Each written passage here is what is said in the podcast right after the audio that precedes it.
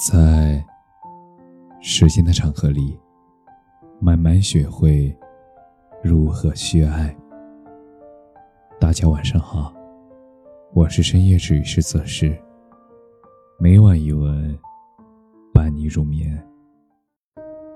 别轻易丢弃那个对你好的人。你有多久没和好朋友联系了？他还在你身边吗？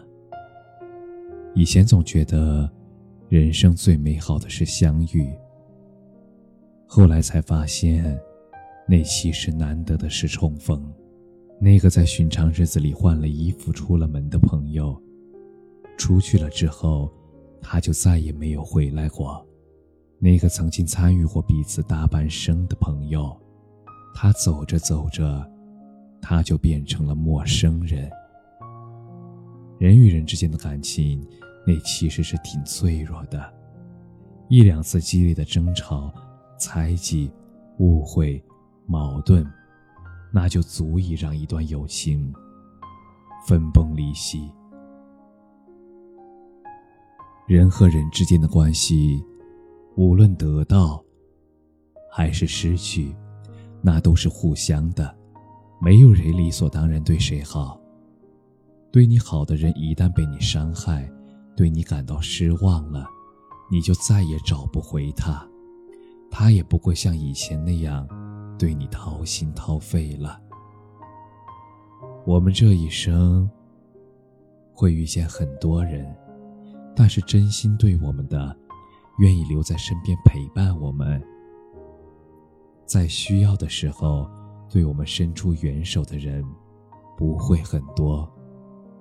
村上春树曾经说过：“你要记得那些大雨中为你撑伞、黑暗中默默抱紧你、逗你笑；那些坐车来看望你、陪你哭、带着你四处游荡、说想念你的人。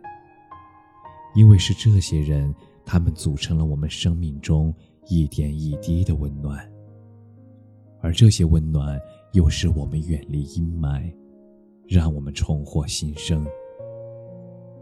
所以啊，不要轻易弄丢了那个对你好的人，不要得到了就肆意挥霍，不知索取，不懂回报；不要拥有了，你就置之不理，只图新鲜，不懂感恩。捂热一颗心，也许需要很久，但是冷却一颗心，往往那只要一瞬间。而再好的关系，也经不起三番两次的冷漠；再深的情谊，也经不起一而再、再而三的敷衍。爱情如此，友情如此。遇到对你好的人。你千万要珍惜。